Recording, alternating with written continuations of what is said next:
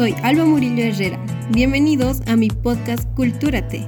Acá podrás escuchar un poco sobre las tradiciones, culturas y leyendas de distintos países. Acompáñame en este y los siguientes podcasts.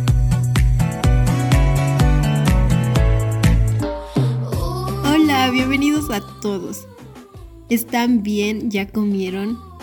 ¿Cómo les fue en su día? Pues sí, me preocupo por ustedes. El día de hoy les hablaré de México, de México lindo. Así es, el país de los mariachis y el chile.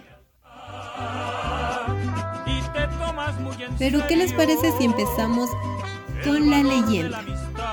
Esta es la leyenda de El árbol del vampiro.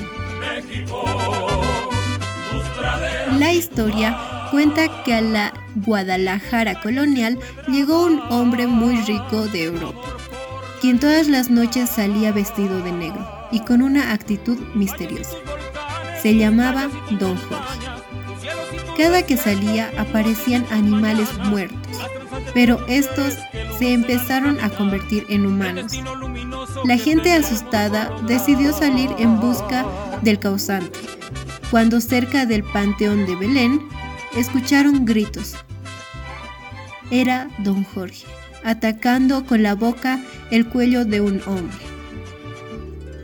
La gente lo persiguió, pero él logró huir, así que el cura de Guadalajara lo fue a buscar a su hacienda para hacerle un exorcismo. El vampiro juró vengarse de todos cuando alguien le clavó una estaca en el pecho. Al morir, lo enterraron en el mismo panteón de Belén, pero lo extraño sucedió cuando un árbol empezó a crecer justo por encima de la lápida de don Jorge, misma que se rompió. La leyenda dice que el día que el árbol sea derrumbado o que las raíces rompan por completo la lápida, don Jorge, el vampiro, regresará a llevar a cabo su venganza. ¿Qué tal? ¿Les gustó esa leyenda? Es una leyenda muy particular, más que todo de terror. Pero ahora hablemos sobre una tradición muy emblemática, muy reconocida de México, que es el Día de la Virgen de Guadalupe. La devoción a la Virgen de Guadalupe está profundamente arraigada en el pueblo mexicano, por lo que la celebración de su día es una de las fiestas tradicionales más importantes y concurridas. Se celebra el 12 de diciembre, última fecha en la que la Virgen se le apareció a San Juan Diego en el cerro El Tepeyac. La celebración inicia el 11 de diciembre a las 6.45 pm con una serenata popular a la Virgen, así como otros homenajes a ella. Es costumbre que a las 12 a.m. músicos y artistas le canten la tradicional Mañanitas a la Virgen. Qué hermosa tradición, ¿no les parece? Esta tradición que sí va de generación en generación y que lo hacen con mucha devoción. Algo que no les mencioné al empezar es que México tiene 31 estados. De estos 31 estados tienen sus danzas tradicionales. Hablemos un poco de sus danzas tradicionales. ¿Qué les parece? Conozcamos un poco de esto. El jarabe tapatío. El jarabe tapatío es considerado el baile nacional de México. Es acompañado por música de mariachi y los bailarines portan los trajes típicos nacionales el traje de charro para el hombre y el vestido de china poblana para la mujer. Este baile mexicano nació durante la Revolución como estandarte de unidad nacional, pues incluye los estilos dancísticos más famosos de las diversas regiones, en una mezcla denominada jarabe. Por cierto, la razón del por qué se llama jarabe al estilo ha mantenido a los expertos de la danza de la greña, o es relativo a la dulzura entre la pareja o a la mezcolanza de elementos que lo componen. Ahora hablemos sobre el guapango. Este baile es típico de Veracruz, Puebla, San Luis Potosí e Hidalgo. La danza de los viejitos. Esta danza es tradicional del estado de Michoacán. La polca norteña. Al norte de los estados de Coahuila, Nuevo León, Chihuahua y Tamaulipas. La danza de los parachicos. Se trata de una danza multitudinaria en la que participan gran parte de la población de Chiapas, de Corzo, en los estados de Chiapas. La danza del venado. Se trata de una danza indígena, la cual se le atribuye a la cultura yaqui, en el sur del estado de Sonara. La danza de los chineros. Llegada la temporada de carnaval, las calles de los pueblos morelenses se convierten en el cauce de un río multicolor, alimentado por los atuendos de los llamados chineros. Hablemos ahora sobre la jarana yucateca. La jarana yucateca es un baile y una forma musical originarios de la península de Yucatán. La danza de la pluma. Esta danza es de origen azteca zapoteca, culturas que dejaron plasmados conocimientos acerca del universo, en la estructura central de Monte Albán. Con la danza de la pluma buscaron representar la existencia de ocho planetas y su movimiento alrededor del Sol desde tiempos prehispánicos. ¿Qué tal? ¿Les gustó aprender sobre algunas de las danzas mexicanas. Realmente todo muy interesante. Y cabe resaltar que sus trajes son muy coloridos, muy llamativos. El de la danza de las plumas, por ejemplo, así como su nombre lo dice, llevan plumas. Es muy hermoso, muy colorido. Y a mí la danza que realmente me encanta es la de el jarabe tapatío. Pero continuemos. Hablemos ahora sobre el Día de los Muertos. Es una de las fiestas más tradicionales de México. Se celebra el primero y el 2 de noviembre. Según las tradiciones, ese día los difuntos visitan a sus familiares en el mundo físico, transitando el camino de pétalos que estos han hecho para guiarlos. Uno de los elementos más tradicionales de esta fiesta es el altar. Aquí las personas colocan las ofrendas que obsequiarán a los muertos, comida y bebida. El altar, adornado con un mantel blanco, está conformado por varios escalones, cuyo significado es el siguiente. El primero representa a los abuelos y adultos, y el segundo es para el resto. Durante esta celebración se decoran los cementerios con temática festiva y las personas comparten entre ellos. Vamos con otra leyenda. Esta leyenda es el balcón del beso. Es conocido por todos, porque apenas mide 68 centímetros de ancho por lo que los balcones de las casas están casi pegados. La leyenda de este lugar nace del amor prohibido de una pareja de enamorados, Carlos y Ana, quienes se citaban clandestinamente en uno de los balcones para demostrarse su amor. Un día, el padre de ella los descubrió y se opuso por completo a ese amor, al grado de matar ahí mismo al enamorado. Otra versión de la historia indica que la asesinada fue doña Ana, quien murió después de que su padre le enterrara una daga por la espalda.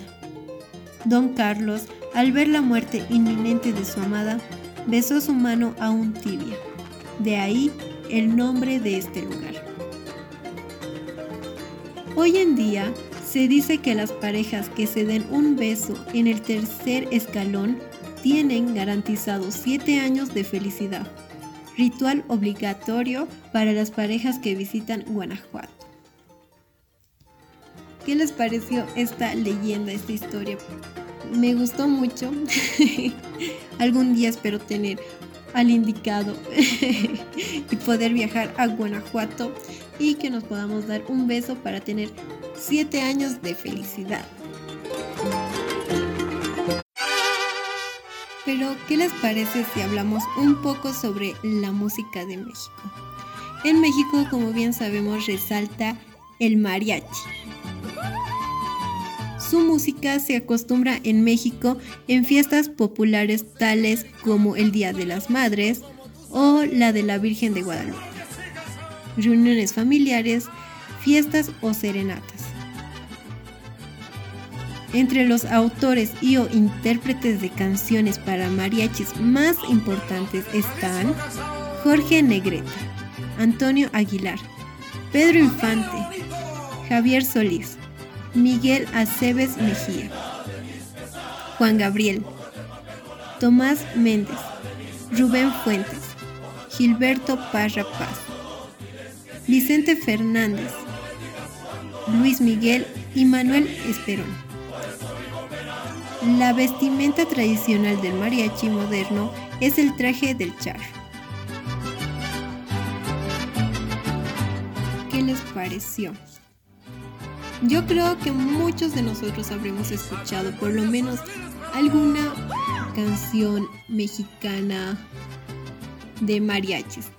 Es algo muy lindo. Igual hay bandas en México que tocan canciones muy bonitas, muy alegres. Y bueno, realmente otra de las cosas que resalta demasiado de México son las novelas. ¿O no? ¿O a poco ustedes no han visto novelas mexicanas? A veces hasta se te cuela el, acento. Yo recuerdo que cuando veía con mi mamá empezaba a hablar como mexicana y me, me reñía. Porque las mamás a veces son un poco más tradicionales, ¿no? Del lugar que viven. A pesar de todo, me gusta. A mí una de las novelas que más me ha gustado mexicana ha sido el de la gaviota. Es muy bonita, realmente me, me gusta, me encanta esa novela. Si por mí fuera, la vería todos los días, eh, todo el año, repetiría, no importa. Igual, una novela, bueno, originalmente no es mexicana, pero eh, sí esta versión, eh, la versión que hizo México me gusta demasiado. Siento que es muy graciosa. es la de Hasta que el dinero no se pare, en la que sale Pedro Fernández, si no me equivoco. Y es muy cómico, muy gracioso. Se las recomiendo. Si nunca han visto, aunque no lo creo, pero es muy graciosa. Continuemos con con la última tradición que tengo de México, hablemos sobre la charrería. Es otra de las tradiciones más representativas de México y fue decretada Patrimonio Cultural Inmaterial de la Humanidad por UNESCO. La charrería como tal consiste en el arte del manejo del caballo. Quienes lo practican se conocen como charros y llevan una vestimenta típica, pantalón, chaquetilla, camisa, botines, corbata de rebozo y sombrero. Se utilizan colores oscuros, como el marrón negro, azul gris y verde. Algunas prendas como el pantalón se adornan con grecas.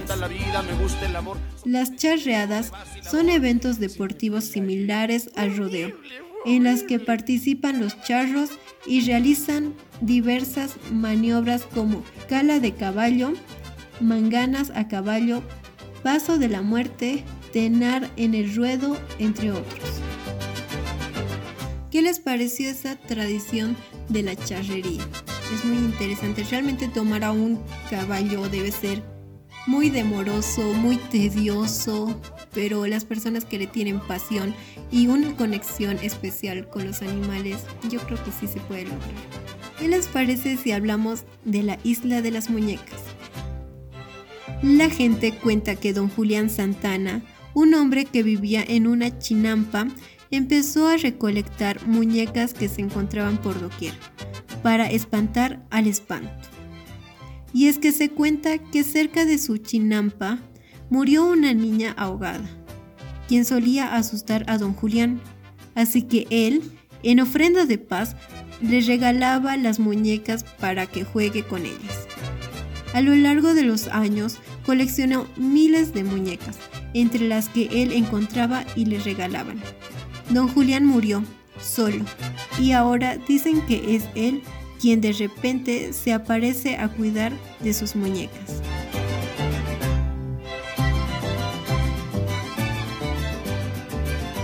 ¿Y qué tal? ¿Les gustó saber sobre México? Espero que sí.